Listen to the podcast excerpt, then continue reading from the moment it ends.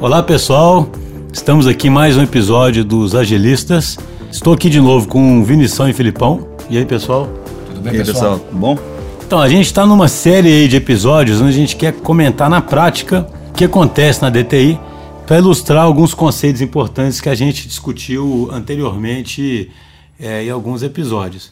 Então, no episódio anterior, a gente tentou descrever bem o que acontece na DTI no que se refere à estrutura em tribos, de, de descentralização, autonomia, esse tipo de coisa. O que a gente queria trazer hoje, para falar na prática, é sobre liderança servidora. Por que, que a gente quer falar sobre isso? Porque esse talvez seja um dos termos que mais as pessoas possam ser resistentes quando escutam. Eu mesmo, eu sempre brinco isso, né? Eu sou engenheiro, engenheiro normalmente é um bicho mais pragmático, né? Então, alguns anos atrás, quando eu ouvia liderança servidora, eu já fazia uma cara feia, né? Assim, esse negócio aí é alguma. Modinha. é alguma modinha aí, alguma inversão de moda. E assim, tem, tem autores que vão além, né? Liderança transcendental. E aí você fica pensando, poxa, mas que, que invenção de moda que é essa?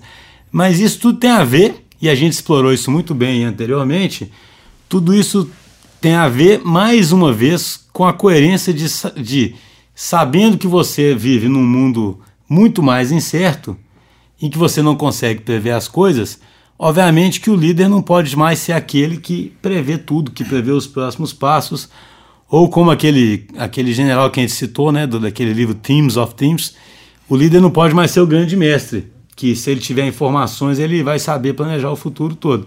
O líder vai ser alguém é, que vai muito mais remover impedimentos, vai ser alguém que vai muito mais moldar o ambiente para que ele possa, para que as pessoas possam florescer, alguém que dê exemplo, que mostre como as coisas têm, têm que ser feitas. Então, é um tipo de, de, de líder muito diferente, que inclusive, na minha visão, exige muito mais maturidade, porque a pessoa abre mão, digamos assim, daquele poder de decisão que dá muito conforto para as pessoas, né? Falar, ah, eu que decido.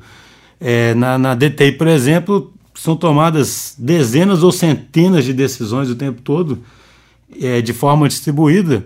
E, na verdade, o que dá prazer para as lideranças é ver que as decisões foram tomadas e não se sentir incomodado de, ah, não fui nem envolvido naquela decisão. Mas, indireto ao ponto, então, é, como eu disse no outro episódio, o, o, o Filipão e o Vinição são, estão entre as principais lideranças nossas aí, né, que estão no dia a dia da empresa.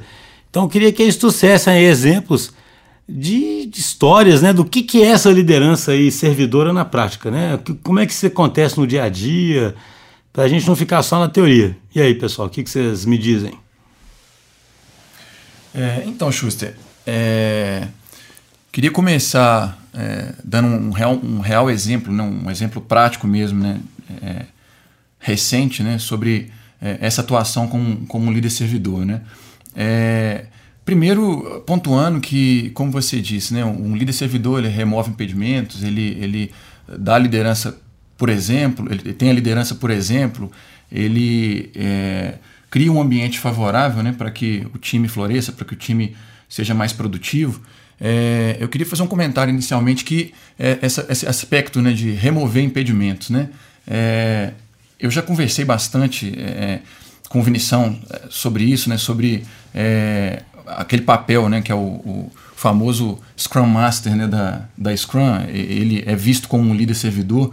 É, e você até brincou, falou assim: ah, o líder não pode mais ser visto como um mestre, né?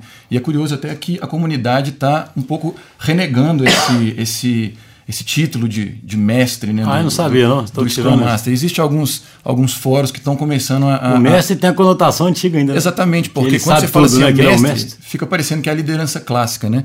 Então, é, eu, eu, eu, no dia a dia na empresa e, e, com algumas leituras, eu começo a perceber que o, o, líder, do ponto de vista de retirar impedimentos, ele pode ter que retirar impedimentos em algumas esferas. É, sejam, el, sejam eles impedimentos operacionais, às vezes é, fazendo ali a ponte com o cliente, é, sejam eles impedimentos técnicos, e aí lá na DTI a gente acredita muito na mescla desse papel do, do Scrum Master, desse líder servidor, com o líder também técnico, né, com capacitação técnica, onde ele pode também apoiar em, re, em retirar impedimentos técnicos. É, e outro dia me ocorreu que um, um, impedimento que pode acontecer dentro de equipes, dentro de estruturas principalmente autônomas, como a gente citou nas tribos, são impedimentos emocionais são impedimentos de relacionamento, que eu acho que também o líder tem que ter ferramentas para poder. Tem algum exemplo é, bacana retirar. aí que, que ilustra isso, um impedimento é, emocional? Então, é, há, há um tempo, é, primeiro eu vou falar que a, gente, a, a ferramenta né, que, o, que o líder servidor lança a mão para atuar nessa questão dos impedimentos emocionais é, são as famosas one-on-ones, né? são reuniões é, um com um, né? É, as duas, o líder com o liderado, é, aonde é uma conversa franca para que se possa entender, é, para que se possa estabelecer um relacionamento de fato, né? E, e, nesse momento podem emergir alguns desses impedimentos emocionais. Eu lembro um caso recente, até é, é, em uma one-on-one que eu, que, eu, que eu fiz, onde eu percebi que um membro da equipe estava é, tendo algumas dificuldades. É, foi mais uma percepção subjetiva, estava tendo algumas dificuldades é, com o restante do time e, e não foi suficiente apenas uma one-on-one, -on -one, apenas uma reunião para entender o que estava acontecendo. Mas, resumindo, depois de duas, três, quatro one-on-ones, é, onde a gente tentou realmente estabelecer uma relação de confiança, eu tentei é, é, mostrar que o objetivo é, era realmente é, ter um, um, canal aberto, ter um, um, dar a voz de fato para aquele membro do, do, do squad.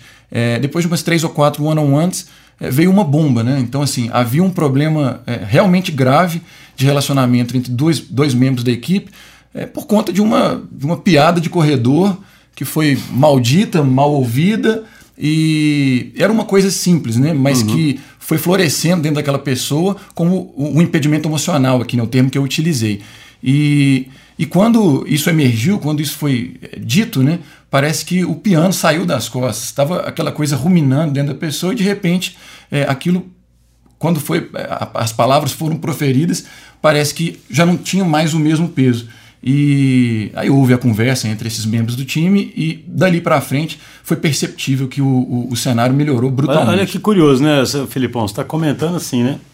Imagina só, né, no, no, na concepção de líder normal e nessa visão lá hierárquica, que o cara está lá no alto, isso para ele seria um problema menor, né? Que deveria nem chegar nele, né, cara? Um problema de relacionamento entre dois membros da equipe. Eu estou pensando isso agora. Eu falei, poxa é, olha que interessante, numa liderança servidora, isso é super importante, né? Porque super. a cola que une as equipes é o relacionamento, é a confiança para o pessoal trabalhar bem junto. Então, assim, é, claro, poderia ter sido outro líder mais próximo que descobriu isso, né? É, é só um comentário, como a gente fala da DTI. Na DTI todo mundo faz o one-on-one.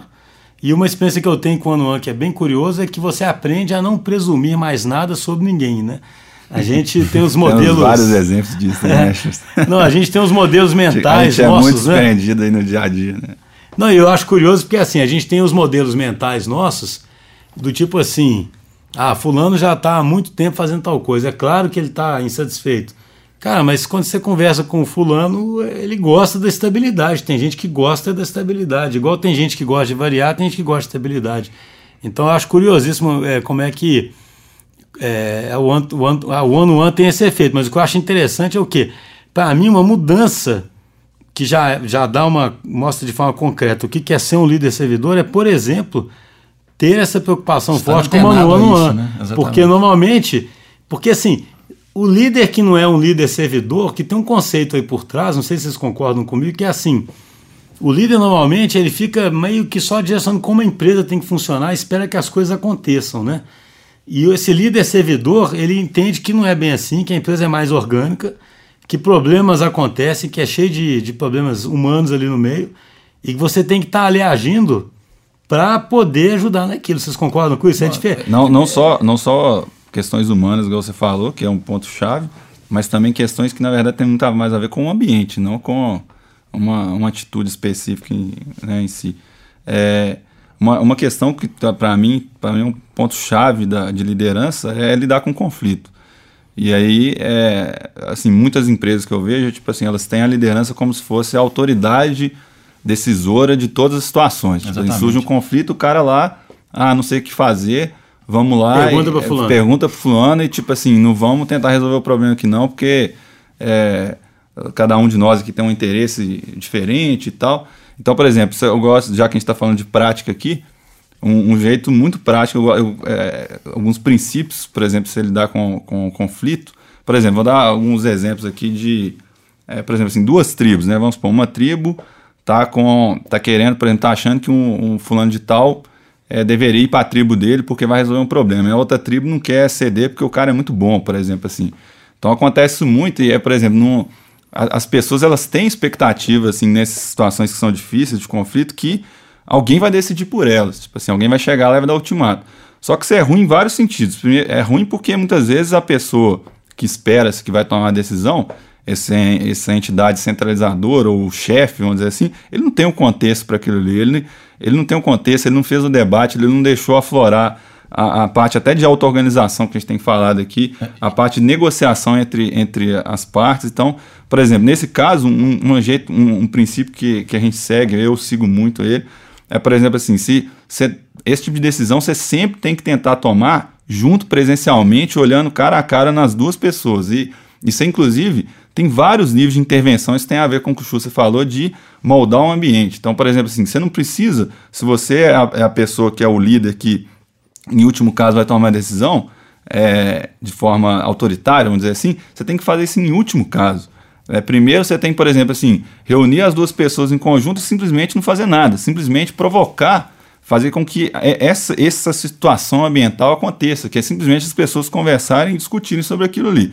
Aí, por exemplo, um segundo nível de intervenção seria você falar assim, cara, além de eu estar presente, a, a situação não está convergindo, então eu vou opinar, por exemplo. Então, porque no nível anterior você não precisava nem de opinar, você simplesmente fez com, é, com que aquilo ali aconteça, que, que, que, a, que aquela conversa aconteça. Então, aí no segundo nível que você começa a opinar, fala assim: ah, não, eu acho que talvez fosse bom realmente que, que esse cara fosse para a tribo X. E, aí vamos supor que nem assim está acontecendo. Então, só em último caso que você vai fazer uma intervenção direta de falar: ah, realmente o cara vai para a tribo X, entendeu?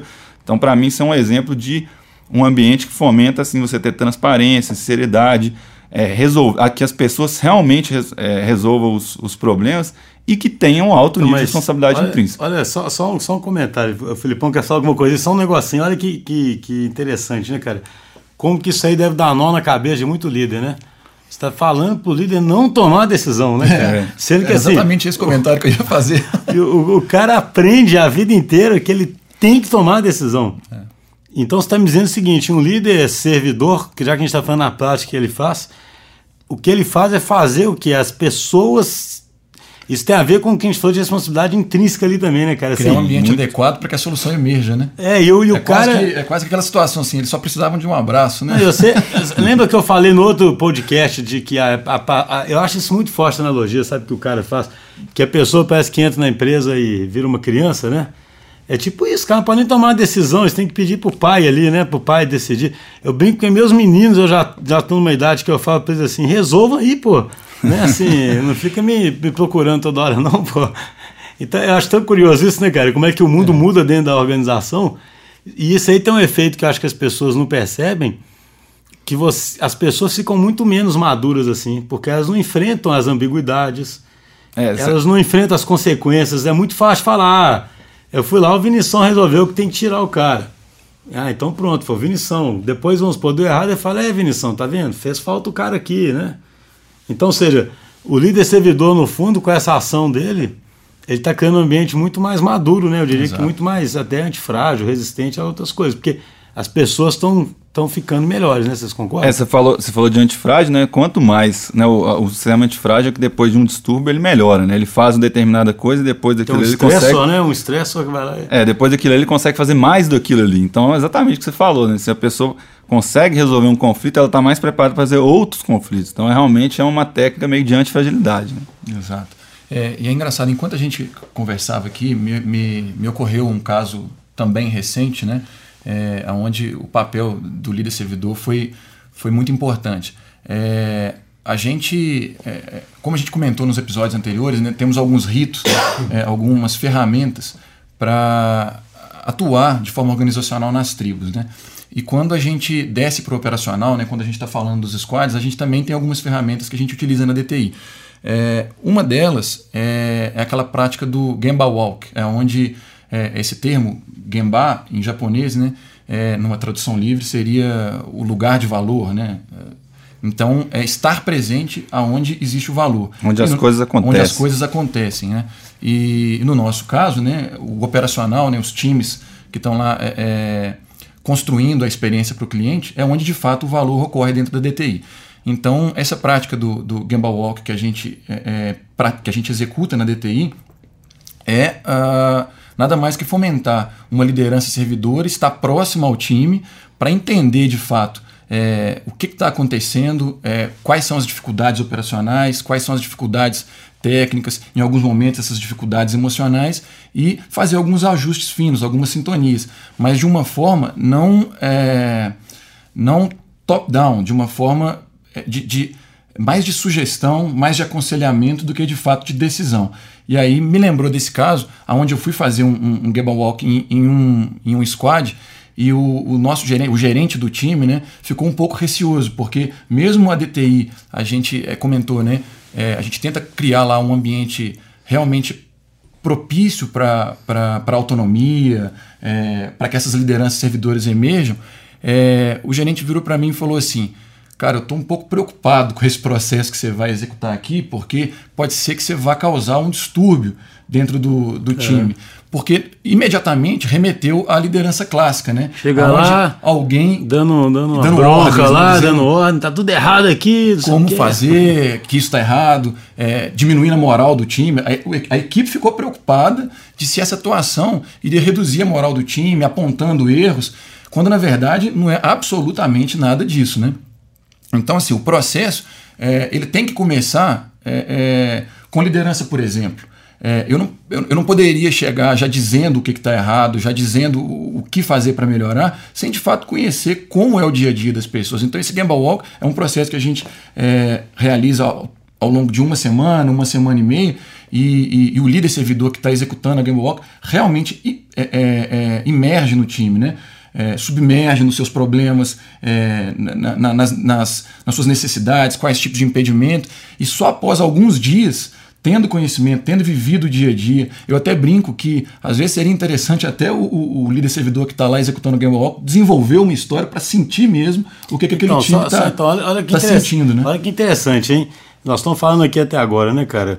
Pra, pra, porque eu falo, esse episódio tem que ser concreto, né? Prático, né? É. Os, os ouvintes que estiverem achando que estava abstrato, esse não, não pode ser assim, né? Então, assim, o, o, eu acho interessante assim, né? é, o líder servidor, então, ele tem que estar realmente junto das pessoas, ou seja, o, a, a, o desenvolvimento de cada indivíduo ali é fundamental. É, ele não está tão preocupado em tomar decisões. E uma coisa que eu acho que é fundamental, que é muito diferente da liderança tradicional, ele não está sentado na mesa dele. Ele está junto, ele está experimentando o que os, os, que os liderados experimentam, para ele poder aconselhar da melhor forma possível e para ele poder sentir o que os caras sentem para ele poder fazer algum tipo de intervenção ambiental. Sabe o que, que eu acho curioso, senhor? Tudo se fecha muito quando você pensa, quando você pensa que é, a metáfora principal que a gente tem para essa nova organização, uma organização mais viva e não mecânica. Coisas orgânicas. Cara, né? é, é, tão engraçado, né? Você começa a ver claramente o seguinte, cara, se é uma coisa mais viva, ou que, o, que, o que quer dizer então que não é estático, que não são departamentos estáticos que já foram pré-programados para fazer certas coisas, se são times multidisciplinares e que a coisa é mais viva, é claro que eu tenho que estar mais presente, aprendendo o tempo todo o que está acontecendo ali, né? Fala assim, a coisa é, uma tem, uma, tem uma, uma, lógica danada, né? De, de, de, de, e é um porque o, realmente, na, se o cara enxerga a organização com uma maquininha azeitada, ele está lá de cima azeitando a máquina, né? Assim, olhando as pecinhas azeitando. Se o cara pensa, cara, eu, eu tenho que ir lá, né? Na DT acontece exatamente isso, né? Ah, uma tribo está patinando com alguma coisa, uma tribo tem um, um, potencial enorme que a gente enxerga, a gente vai estar tá lá junto com a tribo. Exato. Mais é, alguma coisa que vocês lembram assim? Então, de... eu, não, eu, queria só concluir né, o, o, caso, porque o fechamento foi, foi surpreendente para mim. Né? Então, houve essa resistência inicial, né? E, e aí a primeira coisa que eu acho que o que a gente está comentando aqui, que um líder servidor ele deve fazer, é se despir dessa manta do chefe, do, do, da, do decisor. Né? É, mas aí o, o, desenrolar né, do Gamble Walk nesse time é, foi tão positivo que ao final, quando a gente fez um rito de, de conclusão da, da Gamble Walk, é, uma frase, um feedback que eu recebi foi é, obrigado pelo carinho com que você lidou com o time. Então, assim, foi uma coisa muito marcante. Não foi. É, é foi perceptível, o time percebeu que houve uma melhoria e essa melhoria ela foi orgânica, não foi baseado em, em, em apontar o dedo, em apontar sim, os erros. Né? Então, essa palavra clarinho realmente. Você costuma dizer que você não se, não se emociona muito com as coisas, mas eu confesso que essa me emocionou. Não, sabe o que eu acho curioso, Filipão? É, eu continuo querendo endereçar os ouvintes mais céticos, né? É, é, é, eu acho curioso o seguinte: alguém pode pensar o seguinte, ah, meu Deus, é que por que, que tem essa preocupação que não pode ser autoritário, ou que não pode mandar, ou que não pode não sei o quê? A questão aqui é puro pragmatismo. Essa preocupação existe porque a gente acredita num modelo humano diferente. A gente acredita que as pessoas. É aquela coisa antiga da teoria X e teoria Y, sabe? A gente confia nas pessoas e realmente acredita que dá para sair coisa melhor, organizações mais antifrágeis assim. Entende? Sim. Eu acho muito importante destacar isso. Se a gente achasse que para a empresa dar certo, na verdade, tem que ser autoritário, talvez a gente escolhesse esse caminho. Porque a, a, empresa precisa dar certo, obviamente. Exato, Isso sim. aí é, né, é, Talvez é, a gente tivesse uma fábrica, talvez a gente usasse mais coisas de teoria, uma coisa diferente. É, né? para certos tipos de estruturas, é. a gente acreditasse nisso. Porque eu falo Coisas assim. mais repetitivos, onde é, ganham em eficiência é, é, o que ganha o jogo, né? Assim, o que eu. O que eu agora, para mim, o que? Essas atividades nossas e de vários clientes nossos aí que são mais o tal do, do, do, do, do knowledge worker, né, o trabalhador de conhecimento elas obviamente são para esse lado. Obviamente Sim. são para esse lado. Vamos mais para sistemas complexos do que complicados. É, exatamente. Não, não dá para escapar muito disso, né? É, é, legal, você falou assim sobre acreditar nas pessoas. Né? Nesse caso que eu contei, é, o time realmente estava tendo algumas dificuldades, mas o time era altamente capacitado e altamente produtivo. O que eles precisavam realmente é de alguém que os apoiassem em retirar alguns pequenos impedimentos para que a coisa depois pudesse é, é, florescer. Então, é, eu penso, né, eu imagino que às vezes numa estrutura de liderança é, altamente hierárquica e tradicional, talvez inclusive pudesse ter sido apontado a baixa qualidade da equipe como, como uma razão de algum insucesso. E definitivamente não era o caso, e acredito que não é a maioria dos casos. Né? Problema nem sempre está na pessoa ou na, na, na, capacidade técnica. Às vezes é uma questão organizacional, um detalhe, um impedimento então, que você retira eu queria só, floresce. Então eu queria só avançar no assunto que é o seguinte, em termos de mudança ambiental, hum. seja o ritos ou ambiente físico mesmo, vocês acreditam? Que, que, é, dá um exemplo bacana Eu estava inclusive querendo aqui, estava levantando a mão aqui para falar.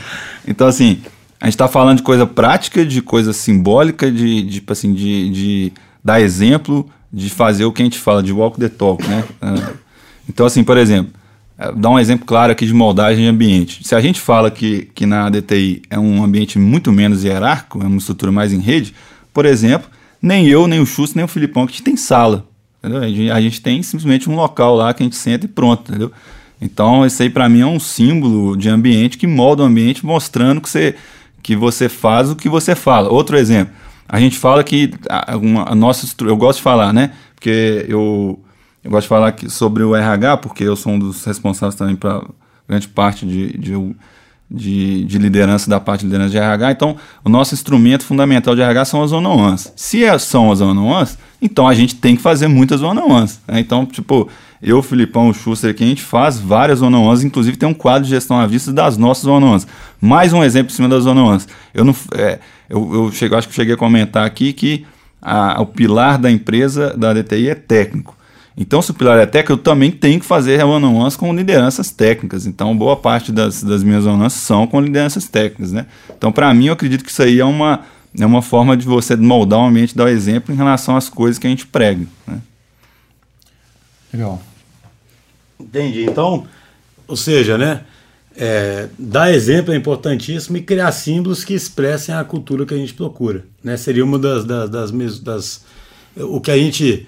A gente conhece muita organização que é assim, né? O, a pessoa prega é, comunicação, mas nunca está disponível para comunicar é, com ela. É. Você tem que passar por um tanto de secretário para chegar na, na, pessoa. Você tem que tem dificuldade para marcar uma, uma, uma, uma reunião com a pessoa, né? E por aí vai.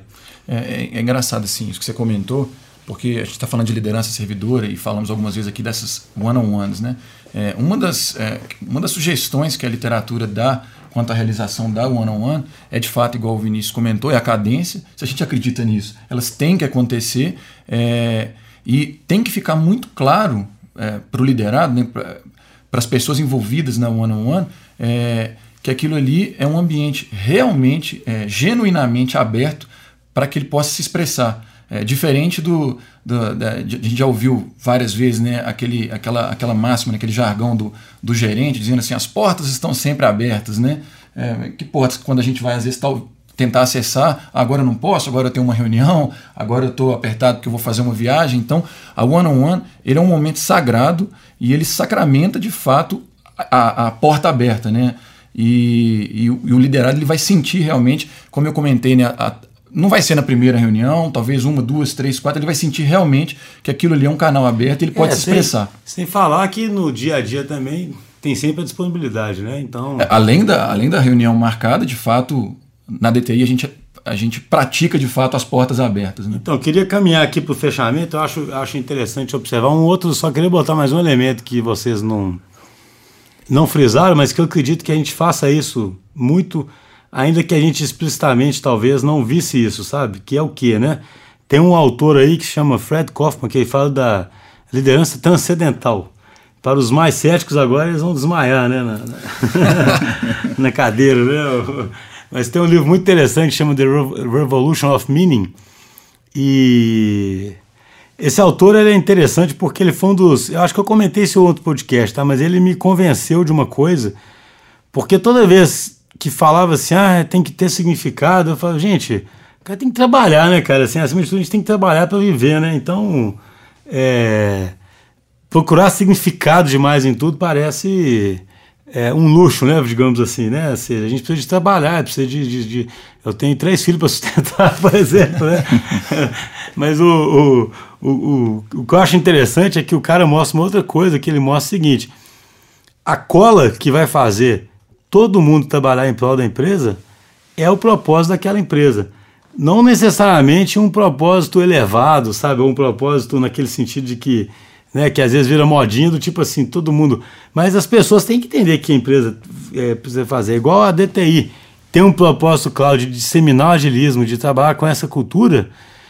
Então, por que eu estou dizendo isso tudo no contexto aqui? Uma coisa que a gente faz ali, quando eu falo a gente, nós estamos representando vários líderes aqui, né? Nós estamos, nós, isso aqui é uma amostragem das lideranças, né?